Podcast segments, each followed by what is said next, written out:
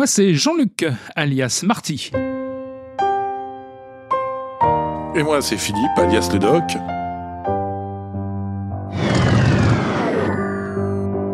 Notre spécialité, les voitures anciennes. Notre particularité, voyager dans le temps pour en rapporter petites et grandes histoires du monde de l'automobile. Et surtout, surtout glaner des anecdotes que nous vous livrerons ici chaque semaine.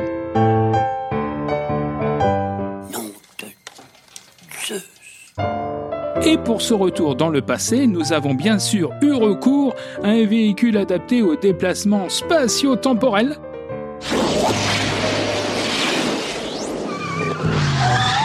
La célèbre DeLorean. Quitte à voyager à travers le temps au volant d'une voiture, autant en choisir une qui est de la gueule? Saga, c'est une marque euh, un peu à part parce qu'il n'y a qu'un seul exemplaire de cette fameuse 250.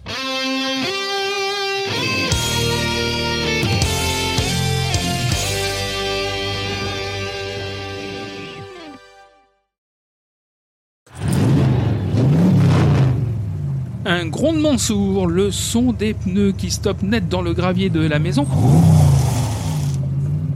Une portière qui claque. Eric qui sort de sa voiture de sport rouge, une bouteille de champagne à la main. Mais bon sang, que se passait-il chez toi, Philippe, à Chéry-les-Pouilly, dans l'Aisne, en ce beau jour d'été 2009 Pour bien comprendre, faut revenir deux ans en arrière. Je rencontre régulièrement Bruno Vier, qui est un, un ami du sud de l'Aisne, qui est passionné d'automobile de sport. On lui doit notamment la, la reconstruction de la barquette Citroën Barbeau, qui euh, a gagné le bol d'or en 1953. Donc c'est quelqu'un qui connaît son affaire, qui connaît bien l'histoire de l'automobile, etc. Mais il me lance un véritable défi. Il me dit voilà, j'ai un copain qui a une voiture, on n'arrive pas à savoir ce que c'est. Qu'est-ce que t'en penses? Ce qui veut dire que ce récit va se transformer en enquête policière, si je comprends bien. Absolument, parce que je rencontre rapidement euh, Eric, l'ami de, Bruno. Hein. Eric est garagiste près de, de, chez Bruno et surtout il est spécialisé dans les voitures de sport italiennes. J'entends Lancia, Alfa Romeo, Ferrari, euh, etc. Il a eu l'occasion, euh, lors du salon des belles champenoises d'époque à Reims, quelques années auparavant, de trouver une voiture à l'état d'épave, voiture dont la ligne est plutôt sympa, mais qui est complètement déshabillée, qui a été complètement poncée, il n'y a plus rien du tout sur, sur cette auto. Néanmoins, il a craqué, il l'achète, et euh, il l'a reconstruit. Mais problème, il n'y a pas de papier, il n'y a pas de marque, il n'y a pas de plaque de constructeur, il n'y a rien du tout. Et euh, si la voiture aujourd'hui roule et qu'elle est, euh, qu'elle est performante, mais il y a, y a quand même ce grand vide. Qu'est-ce que c'est que cette voiture? Pour l'instant, il lui a mis le nom de TH1 dessus parce qu'il fallait bien euh, pouvoir lui donner une existence administrative euh, légale. Mais euh, quel est donc le nom de cette machine? Si je comprends bien, ce copain garagiste passionné met la main par hasard sur une voiture séduisante par son aspect, mais on reste dans l'inconnu en ce qui concerne sa marque d'une part et son modèle d'autre part. Alors bien sûr, je suis piqué au vif, je vais voir la voiture de, près, et euh, ben c'est une voiture qui est bien faite. Elle a, alors bien entendu, il y a des, il y a des influences très très claires. Hein. Il y a euh, il y a un croisement, je dirais, d'une Alfa Romeo euh, TZ, hein, une euh, et puis d'une Ferrari 250 GTO, la fameuse, la mythique Ferrari 250 GTO. L'empattement est beaucoup plus court, on serait plus du côté d'une TVR. Mécaniquement, c'est de l'Alfa Romeo. On est sur euh, un moteur double arbre avec une boîte qui manifestement provient d'une d'une Alfetta. Voilà, c'est une vraie énigme. Et euh, Bruno me lance, mais si tu peux m'aider à reconstituer son histoire, euh, ça me ferait plaisir. Et donc je me dis, bah écoute, euh, oui, on va on va s'y mettre. Et je rentre chez moi, et je commence déjà à piocher dans mes dans mes archives.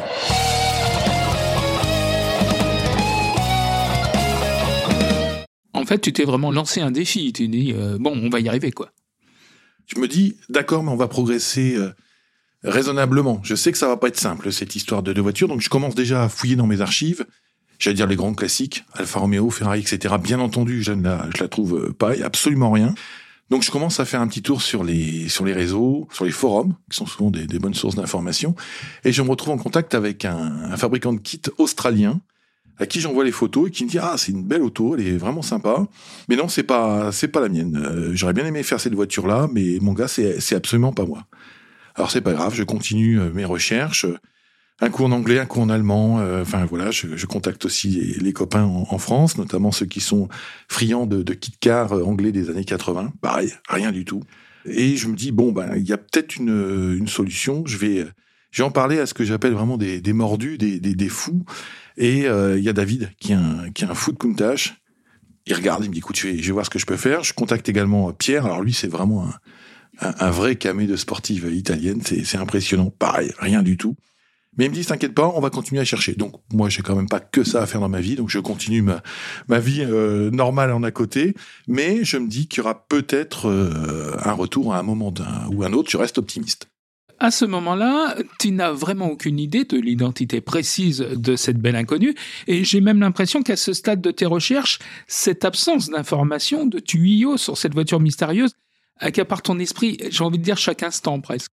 Alors c'est le caillou dans la chaussure. C'est-à-dire qu'on peut continuer à marcher, on peut vivre, mais ça agace. Et franchement, moi, ça m'agace. Je me dis, mais qu'est-ce que c'est que cette voiture là Franchement, je, ne vois pas ce que c'est. Et puis un jour, je reçois un, mail, un soir, je relève ma boîte mail.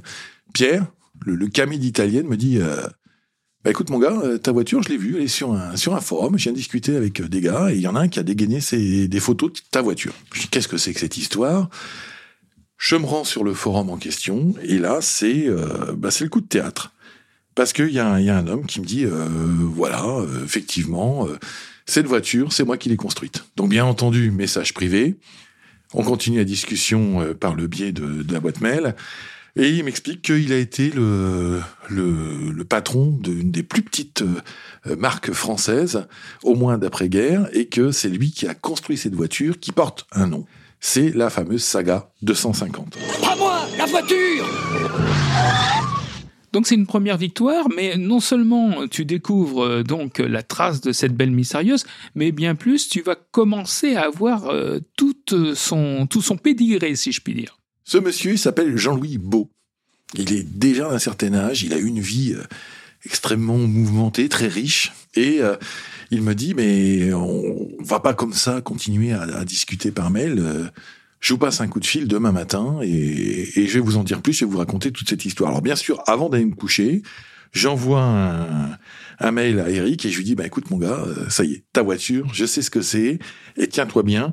J'ai rendez-vous demain matin au téléphone avec son constructeur. Je te dirai ce qu'il en est. Alors la suite, bien entendu, c'est Eric qui déboule le lendemain matin, juste avant le fameux coup de fil, avec la saga 250 et avec une bouteille de champagne et des flûtes à la main parce qu'il tient absolument à, arroser l'événement. C'est donc la fin du mystère, mais en réalité, c'est un nouveau roman qui s'ouvre avec ce premier contact presque miraculeux avec le constructeur donc de celle que l'on connaît désormais sous son vrai nom, à savoir Saga 250. Effectivement, en baptisant son proto Saga 250, Jean-Louis Beau ne pouvait pas imaginer mieux, car c'est une histoire digne du cinéma qui se cache derrière cette voiture. Lui, il est né dans les années 40. Il a vécu sa jeunesse en rêvant devant des carrosseries automobiles euh, comme euh, des, euh, des Bugatti ou des Alfa Romeo, enfin bref, très élégantes et sportives. Il aime le beau, cela a sans doute influencé son parcours, et donc dans les années 60, avec son diplôme de l'école du musée de la marine en poche, il travaille comme maquettiste pour des cabinets d'architectes et des agences immobilières parisiennes. Son talent attire l'attention de l'usine à ID, qui est un créateur de, jeux de construction, notamment à qui on doit le célèbre circuit 24. Mais est-ce que c'est trop petit pour lui Jean-Louis Beau ne prévoit pas d'y faire carrière. Et puis, il y a, ces voitures qu'on surnomme encore taco à l'époque, hein, des tas de ferrailles qui sont souvent abandonnés sur le, bord de, route. Ça vaut rien, mais pour lui, ça a déjà la valeur, déjà la valeur du, du beau et il se dit il y a quelque chose à, à, faire à faire avec ça. Alors il va acheter une Fiat Camerano, il va euh, ensuite acheter, une Fiat Balila, enfin etc. Puis euh, des BNC, des Scap, des Amilcar CG16, enfin tous ces cycles cars euh, très sportifs qui étaient un peu les, les GTI des années 20. Et il restaure toutes ces voitures en se disant je vais pouvoir me faire plaisir avec.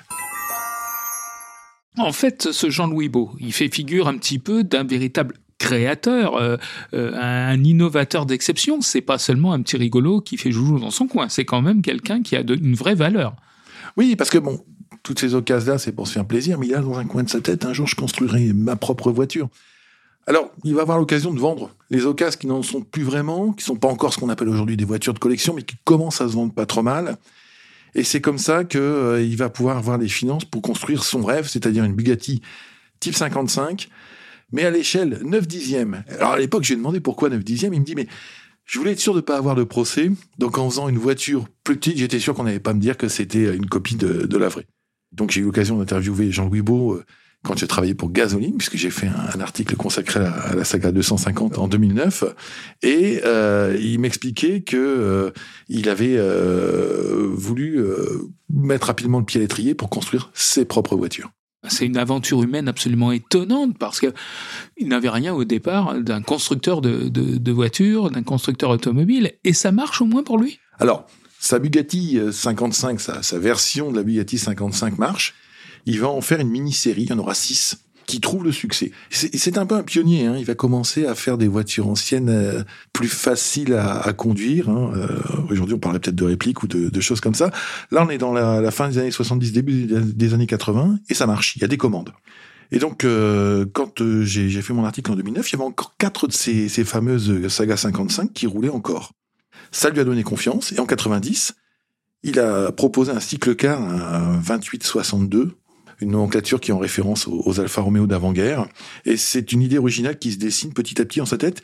Il va construire une série d'une vingtaine de, sagas pour organiser un trophée sur piste qui sera réservé aux propriétaires, une sorte de, gentleman driver avant l'heure.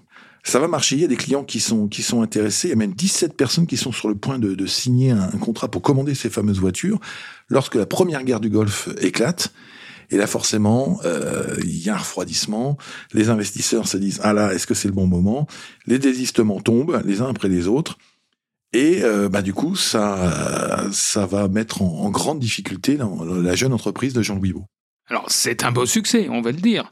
Mais euh, Jean-Louis Beau n'est pas un homme à se contenter de ce succès, même relatif. On peut penser qu'il a encore envie d'innover, en réalité.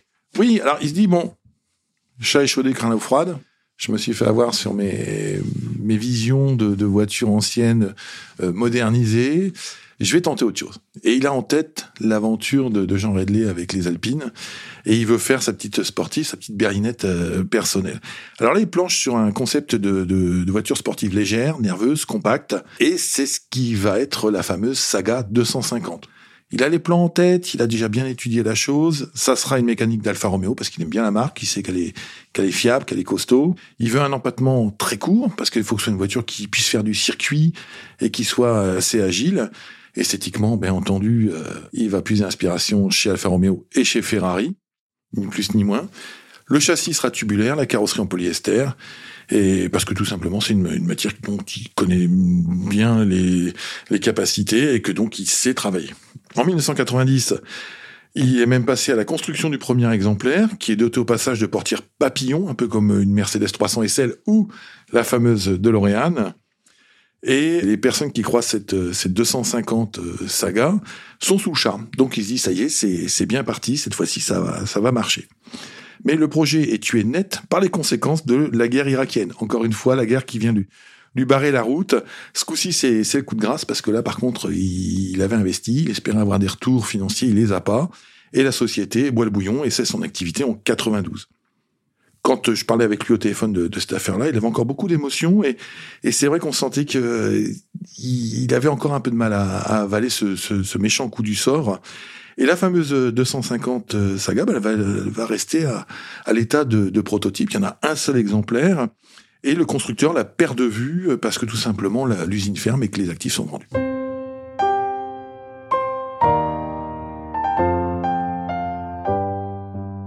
cette belle aventure euh, de la saga 250, ça se termine un peu en queue de poisson, parce que, bon, elle était promise à un bel avenir, cette voiture. Ben oui, et, elle va complètement tomber euh, aux oubliettes, et même pire, elle change de main régulièrement. Alors, euh, on démonte un morceau par-ci, on tape un autre morceau, parce que la voiture, elle bouge, euh, elle n'est pas toujours bien euh, bien protégée. Et petit à petit, ben, notamment, elle va perdre ses, ses fameuses portières euh, papillons, et, et elle, elle sort des radars, comme on dit. Alors, de son côté, lui, euh, Jean-Louis Beau, euh, c'est pas le genre à aller pleurer dans son coin. Il se dit bon ben changement de changement de cap. Et quand je l'ai contacté en, 2009, il m'avait expliqué que à un peu plus de 70 ans, il était devenu un spécialiste des montres Memento Mori. Souviens-toi que tu vas mourir en latin, qui étaient des, horlogeries qui datent du XVIIe siècle et qui étaient très prisées par les nobles fréquentant la cour des différents rois. Et quant à son fils, comme quoi la génétique parle, lui, son fils était un, passionné de d'Assez Cobra, plutôt de réplique, puisque les, les, les vrais sont assez difficiles approcher financièrement parlant. Et lui, il avait toujours une, petite Fiat des années 20-30 dans le garage quand même. On va pas, on va pas se refaire. Le hasard donc fait que euh, Eric croise la route de cette voiture, m'en parle, moi je le retrouve, et quand je lui explique, ben, voilà, votre voiture existe toujours, mais il est extrêmement content de savoir que sa, sa de, saga 250 roule toujours, et que en plus c'est un garagiste qui l'a et qui euh, se fait plaisir avec, qui n'hésite pas à, tirer une petite bourre quand il peut. Ça se termine comme ça, malheureusement. C'est-à-dire que la voiture existe toujours, mais un seul exemplaire, il n'y en aura pas d'autre. On est à peu près sûr de ça maintenant, quand même. À moins qu'un constructeur euh, fou ait envie de, la remettre. C'est pas dans, l'air du temps. Hein. Absolument pas. Euh, absolument pas. Il y a, il n'y aura eu qu'une seule saga 250. Euh, ça témoigne de ces toutes petites euh, entreprises françaises qui existait encore après-guerre. On pense que c'est surtout au tout début du XXe siècle qu'il y avait ces voitures-là, mais non, non. Après la, Seconde Guerre mondiale, il y a eu pas mal de petits constructeurs comme ça qui ont tenté leur chance. Je pense à, ces cabriolets sur base de Hélène ou de 104, par exemple, dont on parlera un, autre jour. Ce sont des petites, des petites sociétés. C'est pas si vieux que ça quand on regarde bien. Ça a quoi euh, 40, 60 ans maximum, mais on a déjà complètement perdu des radars. Et si on ne fait pas attention, ce sont des témoignages qui vont disparaître avec autant de points d'interrogation derrière. Merci Philippe pour ce voyage dans le temps.